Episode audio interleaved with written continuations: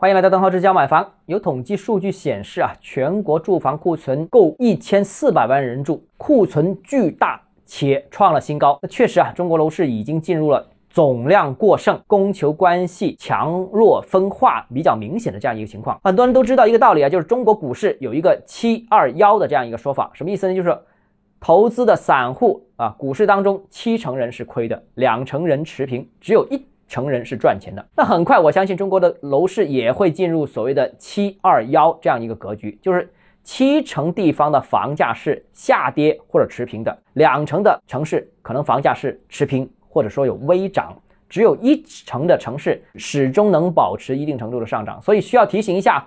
房价上涨的那一成啊，当然都集中在一线和强二线城市啊。听我们节目的朋友都知道，但是我要提醒什么呢？并不是大城市各个板块都有前途啊。尤其是要需要注意的就是，傻瓜都知道多贵也要买中心这个理论，可能本身就是一个危险的这样一个理论啊。不过大家最近呢对楼市前景不怎么看好，又有统计数据显示啊，百分之六十六的中产不看好未来三年的房地产投资。啊，大家觉得这这这个房地产可能它的保值功能啊、升值功能都会大大削弱。但是我又提醒大家一下啊，这个股市有个说法就是一根阳线就改变信仰。那楼市会不会也是这样呢？我觉得也是这样的。其实去年楼市很火的时候呢，我也跟大家说，某些板块的确有点虚高。但是呢，那段时间反而有人会过来教育我说啊，买的东西当然先买核心啦。好了，现在半年时间过去了。现在大家都突然全没信心了，所以啊，这个一根阳线改变信念，一根阴线也改变信念啊。最近呢，这个桥水基金的创始人达利欧最近在接受媒体采访的时候提出一个观点，这观点很开脑洞。他说啊，现金仍然是垃圾，股票更垃圾，实物资产才是最近的最佳标的啊。我觉得大家细品一下这句话啊。我个人认为呢，在所有时间里面，现金为王这个原则呢，有效时间不超过总量的百分之十。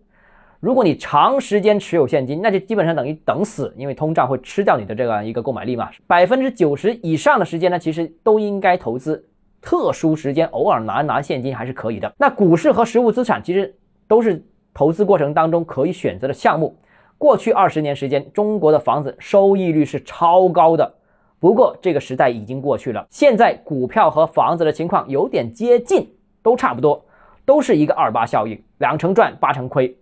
好了，都有差不多的收益预期，但选择哪一个呢？我觉得至少大城市的房子仍然相对稳定。当然，大城市还有板块分区分，有些是库存比较高的，有些是已经是超涨的。怎么选？欢迎跟大家跟我交流。如果你个人购房有其他疑问想跟我交流的话，欢迎私信我或者添加我个人微信：邓浩志教买房六个字拼音首字母小写就是微信号 d h e z j m。我们明天见。